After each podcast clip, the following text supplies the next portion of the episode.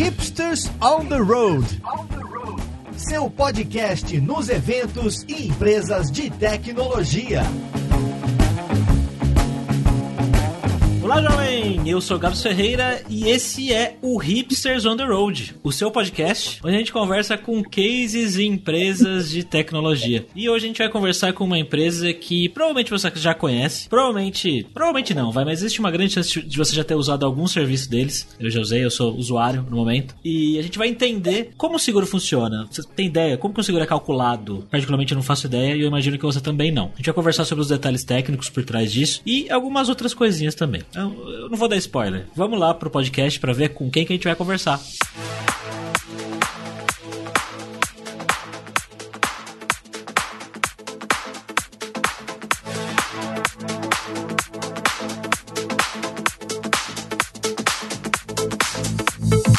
Para essa conversa de hoje, a gente está aqui com o Fábio Morita, que é diretor técnico e CDO da Porto Seguro. E aí, Fábio, beleza, cara? Oi, Gabs, tudo bem? Prazer estar aqui com vocês. Obrigado pelo convite. É um prazer a gente conversar um pouco sobre analytics, é um assunto que tem tanta coisa interessante, um assunto apaixonante, né? Então, obrigado pelo convite. Estamos também com o Felipe Prieto, que é gerente da área de ciência de dados aí na Porto. Fala, Felipe. Tudo bem, Gabs? Obrigado pelo convite. É um prazer aqui estar com vocês. Um abraço. Então, também com o Adriano Moala, que é cientista de dados lá na Porto. E aí, Adriano? Tudo jóia, Gabriel, Giovana? Prazer em conhecê-los quase pessoalmente, né?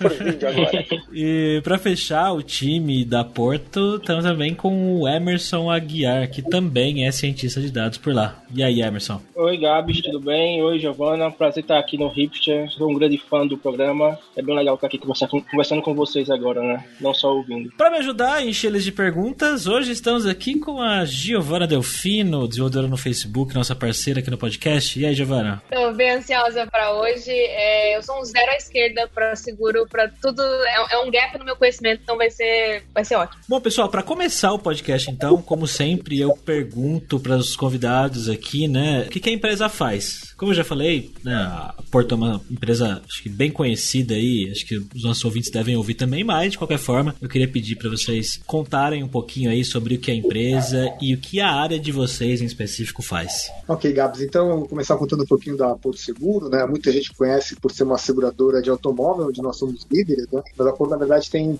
muitos produtos, na verdade, nós somos um, um, um conglomerado com 26 empresas, né? E a gente tem, enfim, produtos em todas as áreas de seguros, né? Então, seguro saúde, vida, residência, patrimonial, força locativa, tem uma série de produtos de seguros que a gente atua. Diria que praticamente todo seguro que você imaginar, a gente praticamente está atuando. E a gente tem uma série de produtos também financeiros, né? Nós temos cartão de crédito, financiamento, consórcio e toda uma linha também de, de, de serviços, né? A gente tem serviços de assinatura, de serviço da residência, quer dizer, isso já vem embutido nos nossos produtos de seguros, mas a gente tem isso separado também, né? Avulso, né? E também seguros de é, carro por assinatura. Enfim, ela tem uma, uma gama grande de produtos, o que é especialmente interessante para a parte de analytics. Né? A gente diz que a gente é um parque de diversões né, para analytics, porque a gente tem quase todo tipo de problema que você possa imaginar né, nesse mundo financeiro, seguros e serviços, a gente acaba tendo alguma possibilidade de atuação. E aí vou deixar os colegas falarem um pouquinho sobre como é que é a nossa estrutura dentro do, do contexto da Porto. Né? Já entrando na questão do, de precificação, acho que era legal falar um pouco do que de precificação do seguro de automóvel. Como é que o uso de analytics, o uso da ciência de dados, ele é um, é um case de sucesso na Porto Seguro, né? Até porque o, isso tem três vertentes que eu queria comentar. Tá uma primeira é uma questão social, né? Então, tá a gente usando bem a ciência de dados na então, Porto para precificação do automóvel, a gente consegue discriminar melhor os clientes. Eu consigo saber quem tem mais chance de colidir um veículo, de ser roubado. Isso é legal porque isso traz mais justiça social, né? Eu consigo cobrar o preço correto para o risco correto. Outra coisa legal também é que quando você faz o uso da ciência de dados e analytics, a gente contribui também para é, minimizar a chance de uma fraude, né?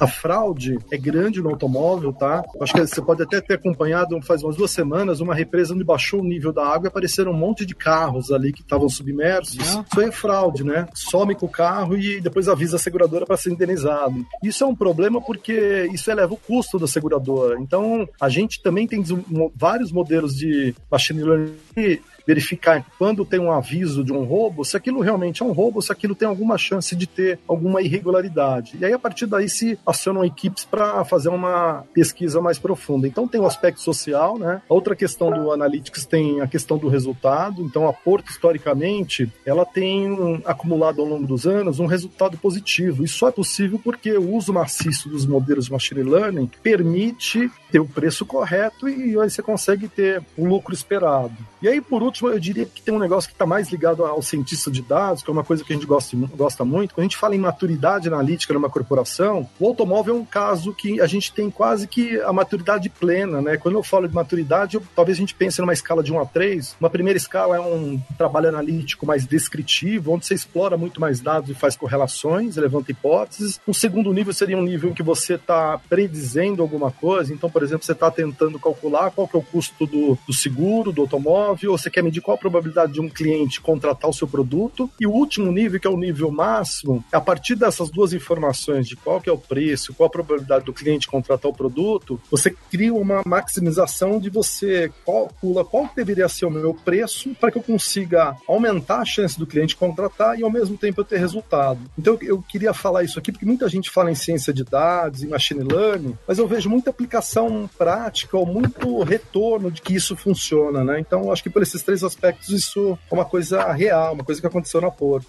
Aí a gente entrando mais especificamente com um modelo calculado do seguro de automóvel, basicamente a matéria-prima é dado, a gente precisa ter dado. Se você não tiver dado, não adianta você ter um modelo sofisticado ou uma técnica refinada, né? Se você colocar a matéria-prima ruim, dados ruins vão te dar conclusões erradas ou conclusões que não são assertivas. Então, eu, eu até diria que o dado é a questão mais importante. E não sei, talvez dar um exemplo do, de quanto ele é importante. Imagina que a gente e ele é muito pautado, essa história de analisar dados, em hipóteses, né? Então, imagina que você tem uma primeira constatação quando você explora dados de que mulher tem um risco mais baixo, que ela tem menos chance de colidir o carro.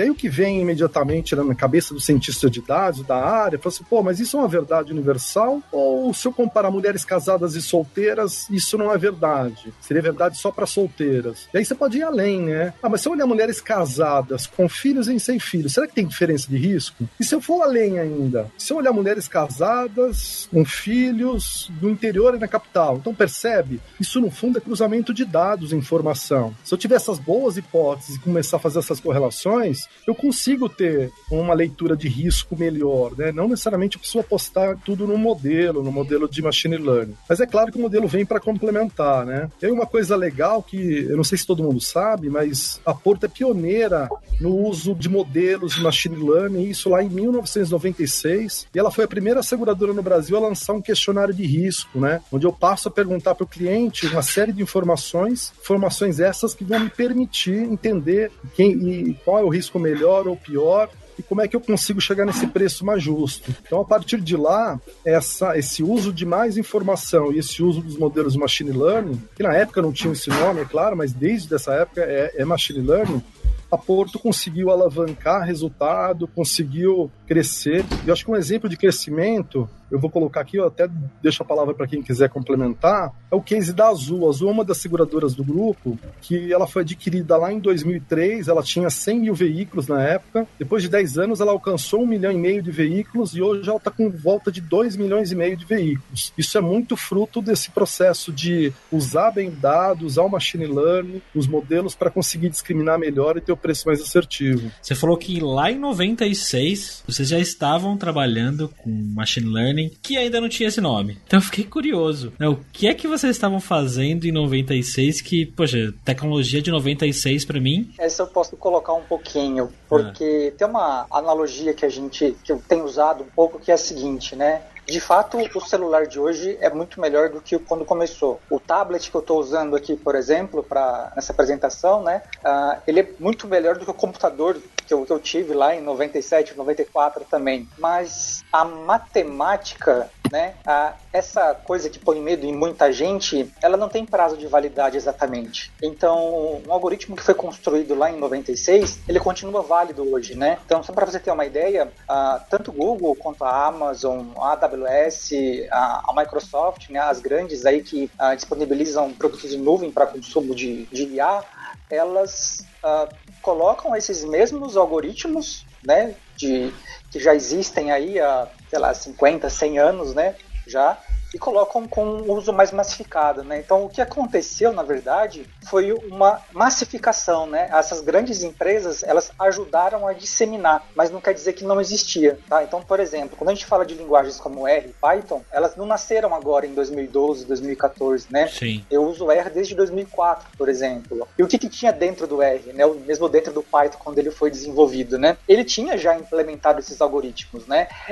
É claro que o tamanho da escala mudou, né? Então, eu tinha tinha uma quantidade de dados antes, agora eu tenho 100 vezes mais dados, por exemplo, né? Mas a essência do algoritmo, ela é a mesma, né? É, de novo, os algoritmos, ah, evoluíram, a gente tem novos algoritmos, mas desde lá, né, eu já tinha versões de algoritmos já que o Google hoje disponibiliza na sua plataforma em nuvem, por exemplo, né? Na, enfim, todas as grandes techs também disponibilizam. Então, uh, esses algoritmos eles não são novidade. A única novidade que teve grande realmente foi a, essa a disponibilização de deep learning, né, que é a partir de rede neural, em que o processo de otimização dela, né, para você conseguir é, estimar os parâmetros, ele passou assim por grandes revoluções e uh, ficou mais fácil fazer isso, né? Então, quando você vê também uma biblioteca como o TensorFlow uh, ou o Torch, né, o PyTorch aí do, do Facebook, uh, elas são bibliotecas, né, otimizadoras recém-lançadas, mas você consegue utilizá-la também para programar esses mesmos algoritmos que já existiam lá atrás, né? Então, é, esses pacotes são novos, né? Alguns dos algoritmos já são bem antigos, né? O Emerson vai dar um exemplo aí de, uh, que envolve otimização de algoritmos que foram criados na Segunda Guerra Mundial, por exemplo, e estão é, disponíveis para uso hoje, né?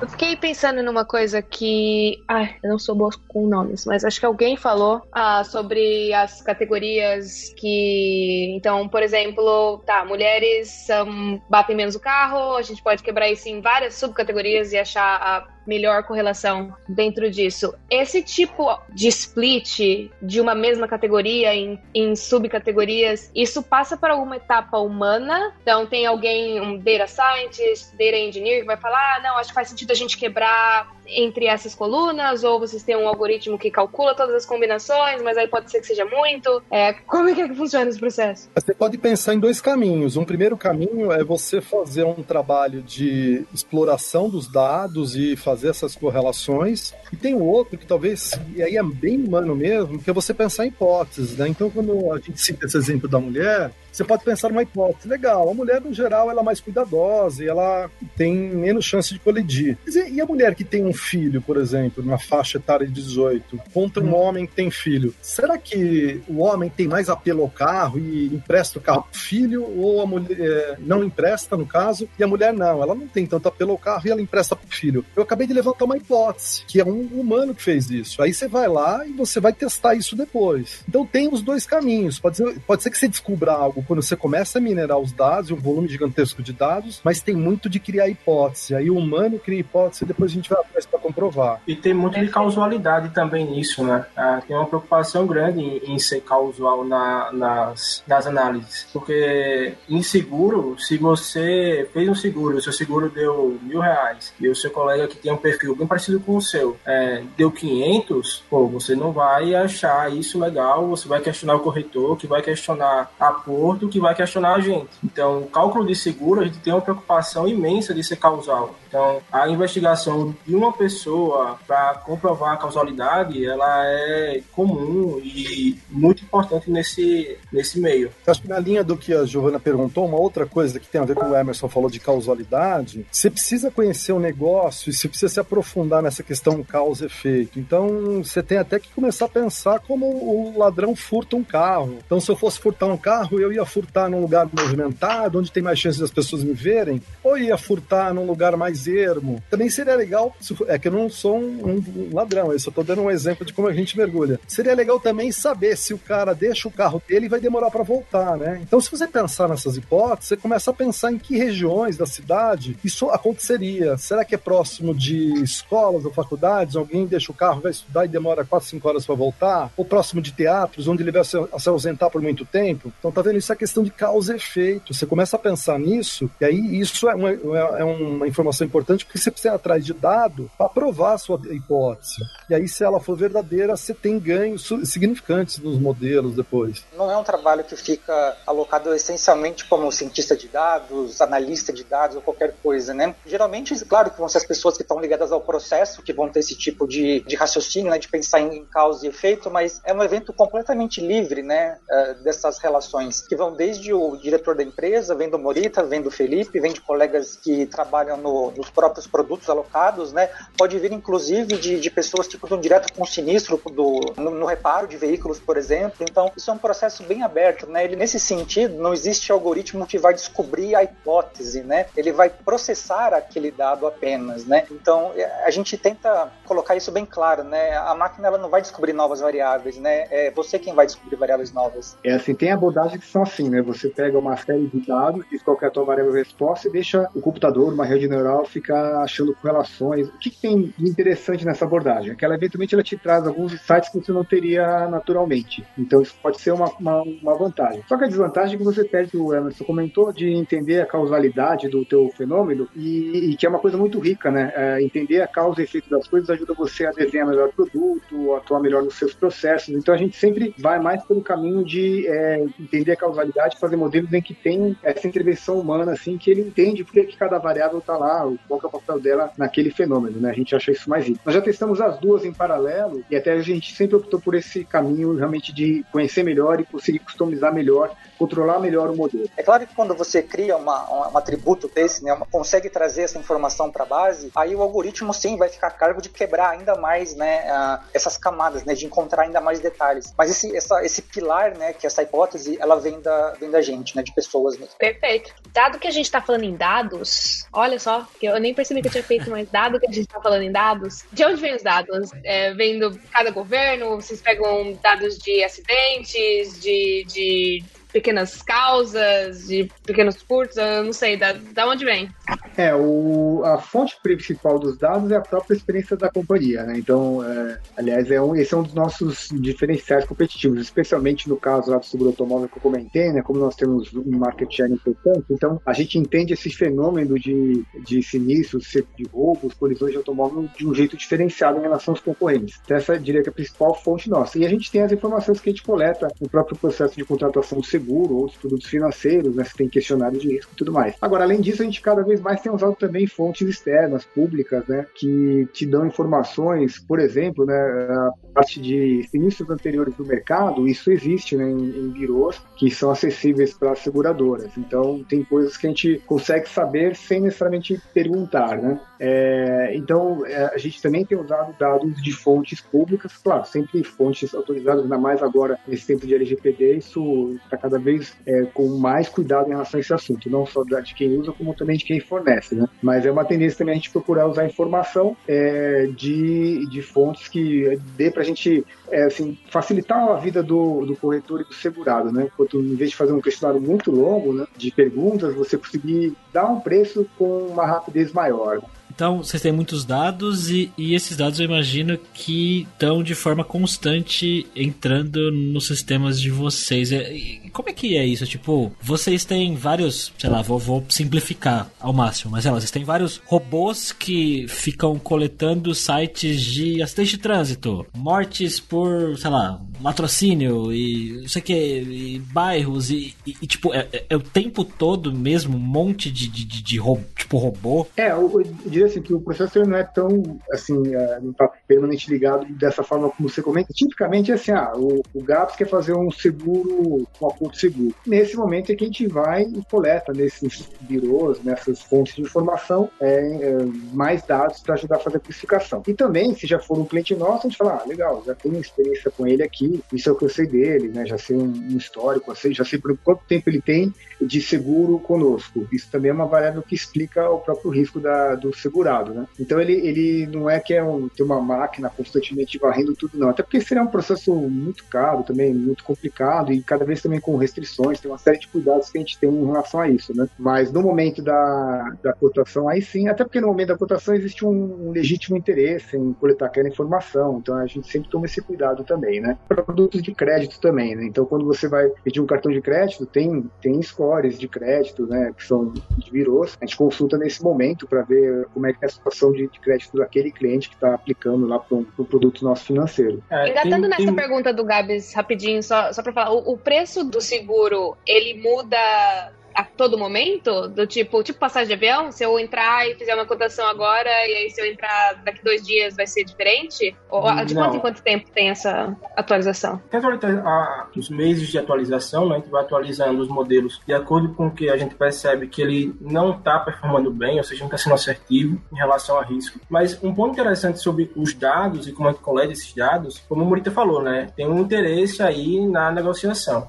Então, é meio que você está conhecendo alguém e, pergunta, né? Ah, quem é você? E a pessoa começa a falar, ah, eu sou Emerson, tenho certa idade, é, eu moro em tal região. E a Porto começa a avaliar com dado dos clientes que ela tem e já teve, qual o risco daquela pessoa. Então, dado aquele perfil que ela está falando que, que, que, é, que ela está se mostrando ser, qual é o risco dela, né? Então, a partir disso a gente especifica. Quando essa população ela deixa de ser representativa, ou seja, a gente percebe que a gente deu um, um, um dado risco para o Emerson e, eles, e, e aquela, toda aquela população que ele está contida não é, não é mais assertiva, a gente para e pensa, pô, temos, que refazer essas estimativas e aí a gente começa a remodelar todo o processo. Giovana, eu te ajudar na resposta, ele é mais estático realmente. Então o jovem, ele tem um risco maior e não é porque ele fez um ano, envelheceu um ano, dois, que vai mudar tanto, assim, precisa passar muito tempo. Mas tem um produto, uma iniciativa da Porto, que é do trânsito mais gentil, um produto para jovens, onde lá tem uma gamificação, o cliente ele aceita participar do programa, ele participa de uma gamificação que começa a medir a forma como ele conduz o veículo, e aí eu posso chegar até 30, 35% de desconto para aqueles bons motoristas. Então aí sim, aí eu começo a medir alguma mudança de comportamento mais instantânea, e aí o, varia o desconto que o cliente vai ter. Então nessa situação sim, a gente coleta informação em intervalo menor de tempo e ele pode mudar o preço drasticamente. Se a pessoa andar a uma velocidade muito extrema, extrema ou muito tempo durante o dia, isso influencia no preço. Mas assim, Giovana, você não precisa entrar às duas horas da manhã para cotar o seguro automóvel, tá?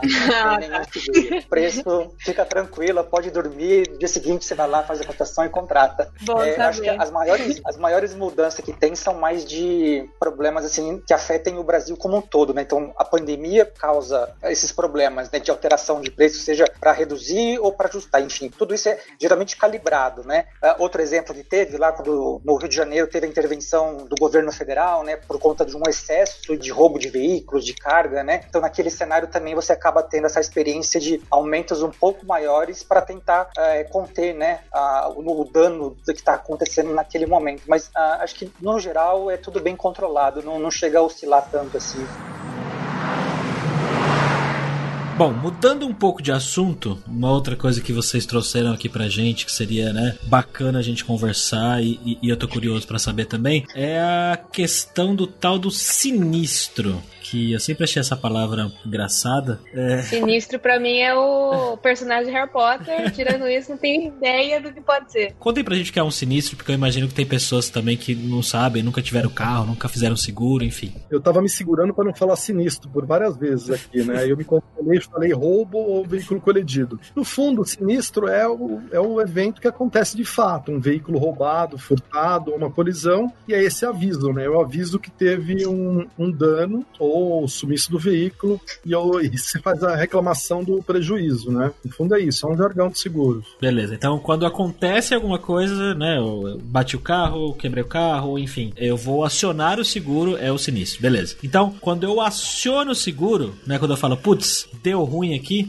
né? Vocês precisam hum. ver a questão de me indenizar e tal, que eu vou ser bem atendido, claro, mas parece que vocês precisam também entender se isso que eu estou pedindo, né? Se o, o meu sinistro sinistro realmente é legítimo ou se eu tô fraudando, se tem algum tipo de coisa indevida que eu tô fazendo, porque eu imagino que as pessoas devam ter feito muito isso no passado e ainda devem fazer. Então, vamos conversar um pouquinho sobre como é esse processo, né? O que acontece a partir do momento que eu, sei lá, ligo para vocês e falo: "Pessoal, Porto Seguro, ferrou, eu preciso de vocês agora". Então, a gente meio que atua é, é uma coisa complicada, né? Porque normalmente quando você atrela o serviço da companhia, está falando de coisa boa. É, Normalmente, quando você aciona uma seguradora, aconteceu alguma coisa ruim na sua vida. Então, é um momento bem delicado que a gente atua, a gente tem que, a gente tem que atuar de forma primorosa. Né? E a Porto preza por isso, por situação primorosa.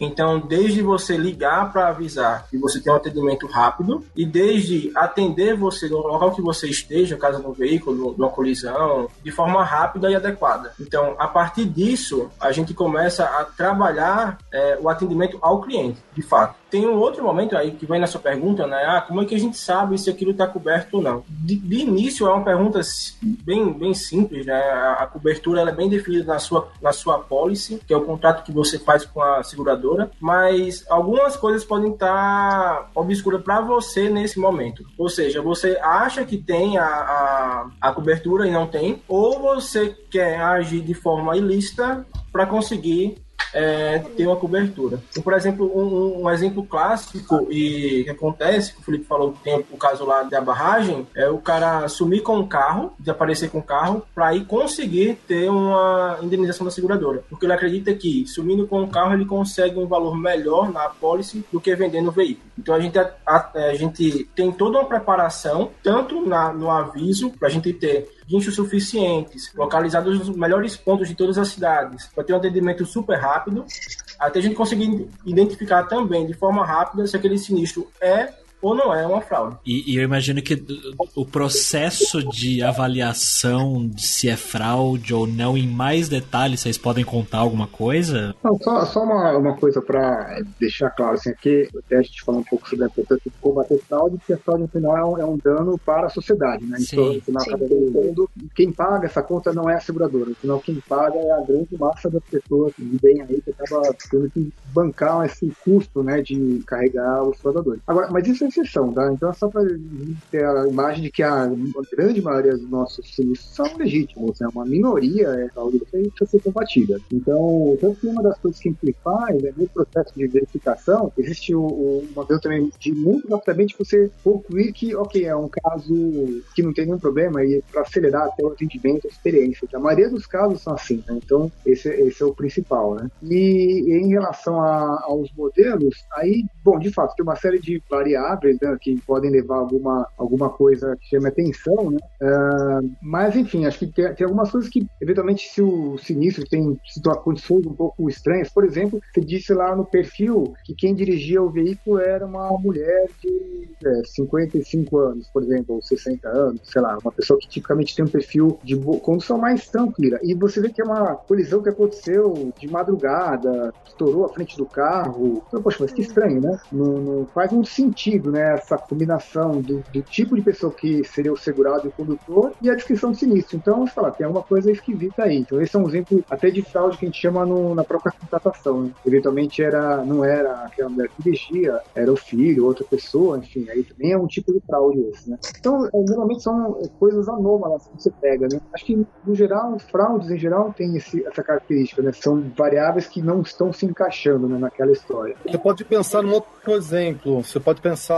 alguém que avisa um sinistro numa residência, de roubo à residência, que roubou uma quantidade de bens lá dentro, e quando você perguntar ah, algum dano de porta, janelas, e a pessoa, não, não teve dano nenhum, né? Então é outro padrão que pode ser alguma coisa estranha, né? Como é que a pessoa conseguiu entrar na residência sem danificar nada para entrar? Isso pode ser um padrão estranho e aí merece um olhar mais atento. Mas em resumo, a ciência de dados e os modelos de machine learning, ele pega todas as informações do aviso do sinistro, da descrição, das características, quando você tem um veículo batido, inclusive, o padrão de deformação do veículo, se está condizente com a descrição que ele fez, do, quando ele estava trafegando com o veículo até o acontecimento do, da colisão. Ele entra no, nos modelos e os modelos têm como objetivo separar apenas aquilo que merece um olhar mais atento. E o grande benefício é pegar o grande volume de casos e fazer o pagamento mais rápido possível, para atender bem o cliente nesse momento difícil. Então é encontrar um padrão com as variáveis atípico, anômalo, um padrão que está mais perto de, um, de uma possível fraude do que numa não fraude. Então, quando vocês meio que eh, todas essas variáveis e os dados do sinistro entram no sistema, e aí se tiver alguma coisa estranha lá, ele meio que avisa para vocês falar, ó, dá uma olhada nessas variáveis aqui, que isso aqui tá meio esquisito. E aí a decisão final é de vocês. É, e tem uma equipe especializada para fazer a análise em, em, mais detalhes do caso, né? Perder um pouco mais de tempo, olhar o processo como um todo, todas as informações coletadas, depois, depois tomar a decisão se realmente é um caso de fraude ou não. Se tiver tudo certo, ele simplesmente.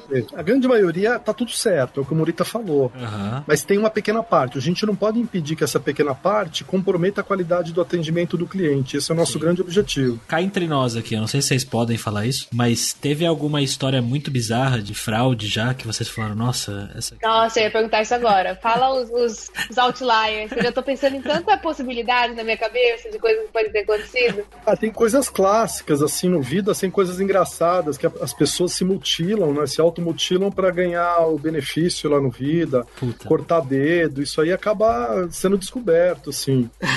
e aí tem outras coisas curiosas que eu lembro de um caso de, de automóvel em que o, a pessoa, ela praticamente, ela eh, verdadeiramente ela fez a colisão de propósito do veículo. Então, um soltou um carro numa rampa que bateu num segundo veículo e, e aí ele reclamou. E aí, sabe o que é o mais engraçado? Alguém tava filmando lá da turma dele, colocou no WhatsApp e isso aí rolou no WhatsApp e acabou chegando na gente. Então, essas coisas são bizarras, acontecem.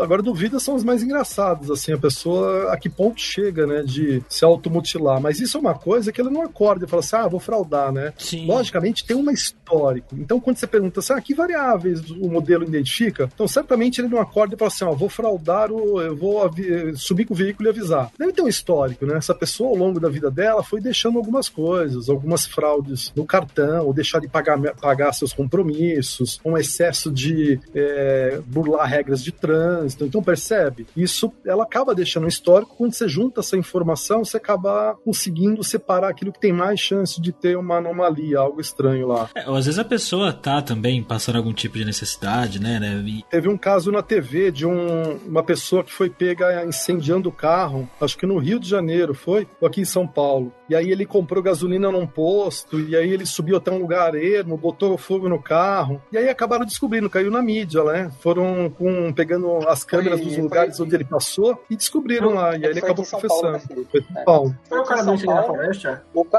Isso, incendiou a floresta inteira. Ah, e porque incendiou a floresta ah, é inteira, a polícia achou o carro, e porque acharam o carro, acharam que ele estava passando em posto de gasolina e comprando gasolina à parte para incendiar o carro. Nossa. Ele incendiou uma floresta inteira.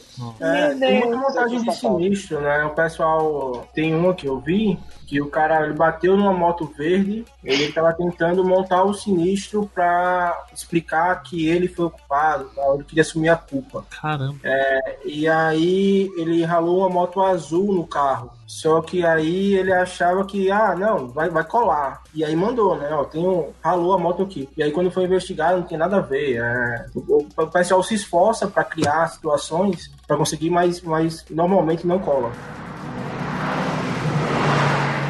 Eu queria saber agora das tecnologias de vocês aí. Que coisas legais vocês têm aí por trás de tudo isso que vocês estão usando hoje e que vocês podem contar pra gente? Bom, de tecnologia, né? Eu acho que a gente tem ficado assim cada vez mais bem servido, né? Falando em, em bancos de dados, né? Hoje eles estão lá em, em servidores dentro da, da Porto, mas uh, muito em breve já existem planos aí da, da empresa migrar isso para bancos em nuvem, então você ganha poder de processamento gigantesco, né? Na nossa equipe mesmo, mesmo, a gente já tem utilizado muito esse tipo de serviço em nuvem, então a gente não precisa mais ficar refém de um notebook, né, com uma quantidade limitada de memória. Então, é, ontem mesmo deu para reservar ali um computador com muitos cores, com muita GPU e com muita memória RAM para usar durante uma hora e depois desligar, né? Então, esse aluguel por minuto praticamente, né, por segundo até, ele é, é assim, é, é muito vantajoso nesse sentido, né? E aí de tecnologia, puxa, tudo que tem de novo assim com relação à inteligência artificial, a gente vai acabar colocando em algum momento dentro da empresa, né? A parte que eu mais faço ali, que é, é, é mais ligado a, a P&D, né? Que é trazer um pouco disso, trazer algoritmos novos para dentro e disseminar, está é, muito linkado, né? Então, lá,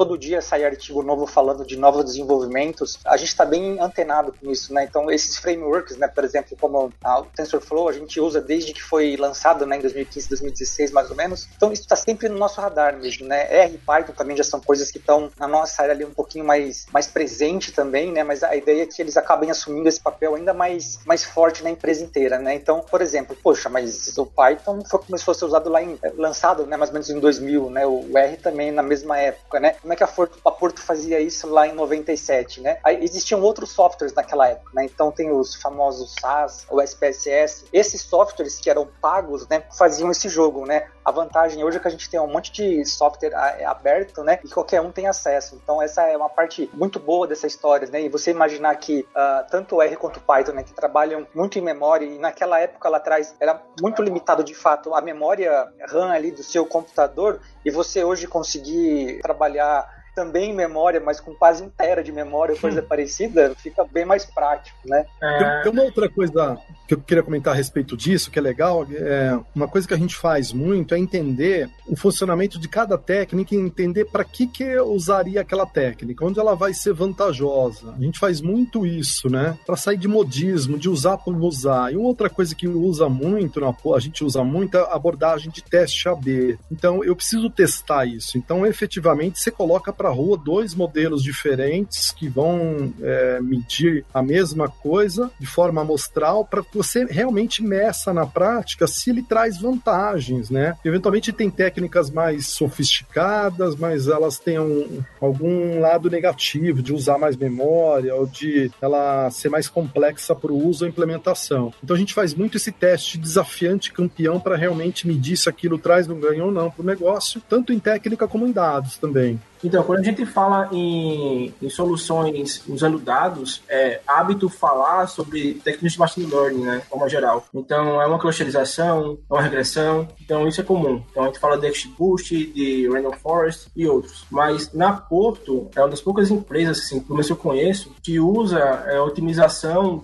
diariamente. Então, quando o Morita falou lá que a gente tem muita solução para desenvolver, a gente tem muita mesmo a, a, desenvolver ainda, a gente já fez vários anos, vários, vários tipos de técnicas. E a otimização, que é uma área clássica da pesquisa operacional, a gente usa pra caramba. Então, programação linear, programação inteira, é, meteorística, programação não linear, a gente já aplica isso há bastante tempo na Porto Seguro, que não é comum em outras empresas. E como que é o time de vocês aí hoje? Não sei se vocês podem falar de quantidade de pessoas também, de, né? Quantas pessoas vocês têm no time? Como que é o time de vocês? Se a área de dados é só cientista de dados, ou se tem programadores também, se tem outro tipo de profissionais aí, como é que é? Então, quando a gente pensa nessa questão analítica, a Porto tem uma abordagem descentralizada, né? Tem um núcleo duro, tem um núcleo de excelência que é esse onde a gente está, onde é, tem por volta de 20 e poucas pessoas que estão muito focadas em resolver problemas mais complexos e atender como um todo a corporação. Mas mas você tem unidades de negócio como cartão, é, como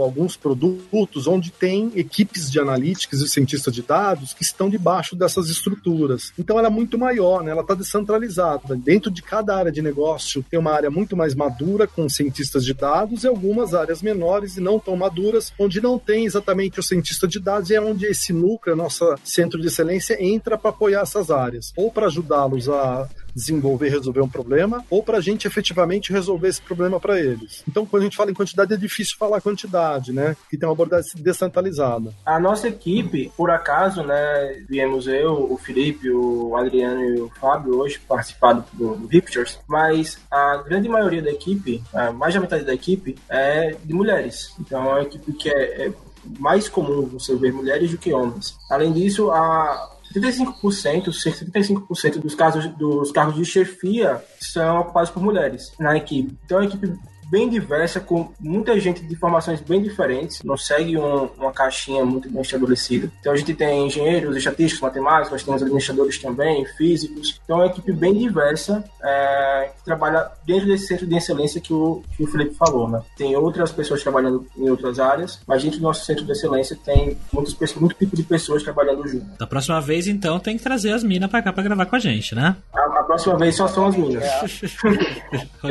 é, esses números são bem impressionantes. É bem difícil achar. 50% já é bem bastante difícil. Sim. A gente já participou de outros, de Meetup, por exemplo, que vai se apresentar uma equipe inteira e a gente acha estranho. Pô, das meninas já aqui. É. São duas, três. A gente está habituado a, a, ver mais da metade. Então, é, é, é a gente se vê diferente em relação a isso, né? apesar de ter essa equipe só de homens hoje aqui. E falando em equipe, em time, vocês estão contratando gente no momento? A gente sempre está contratando, né? Então, como a Porta é grande, ela tem essa necessidade, sempre tem um. Então, vou dar um exemplo na nossa área, né? Uma analista nossa acabou de sair porque ela resolveu se aprofundar na questão de desenvolvimento acadêmico, né? Ela foi se aprimorar com mestrado e ela preferiu focar muito no seu aprendizado e deixou a empresa, né? Então estamos com uma vaga. Ela sempre tem uma área que tem um cientista de dados que sai, que a gente precisa repor. Então nesse momento tem sim, e acho que pelo LinkedIn você consegue acessar lá na Porto as vagas disponíveis e se inscrever. Fechou, então a gente vai colocar o link para as vagas da Porto aí na descrição do podcast. E pessoal, queria agradecer a presença de vocês aqui, foi muito legal. Nossa, eu também achei muito incrível. Eu tive até uma epifania aqui. Eu, eu, semana passada eu aluguei um carro com os amigos e a gente foi viajar. Aí quando você aluga um carro, você faz seguro, né? Porque melhor prevenir do que, do que remediar. Aí tá, ah, abaixo de 25 anos é mais caro, tudo bem. E aí pra estrangeiro era mais caro também. Daí eu falei, nossa, por que, que eles estão cobrando mais caro de estrangeiro, né? Achei esquisito, mas falei, ah, o estrangeiro não conhece as ruas muito bem, elas são mais estreitas, não estão acostumados, tudo bem. Eis que a gente entra no carro. É tudo ao contrário. O motorista do outro lado tem que trocar marcha com a mão esquerda, a pista que vai, a pista da esquerda. A... Nossa, a gente quase morreu umas três vezes. É todo sentido. Você daria uma ótima cientista de dados. Olha quanta hipótese, quanta coisa você levantou. Nossa senhora. Tudo fez sentido Mas agora. aí, usou o seguro? Não usamos.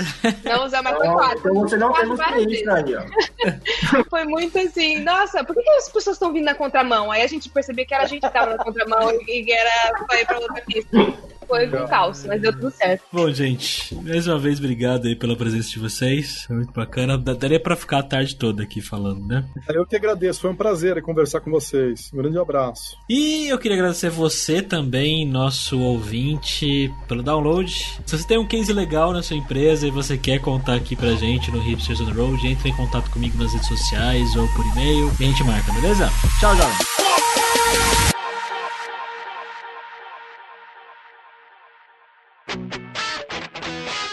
Você ouviu o hipsters.tech, produção e oferecimento alura.com.br, cursos online de tecnologia e Kaelon, ensino e inovação. Edição Radiofobia, podcast e multimídia.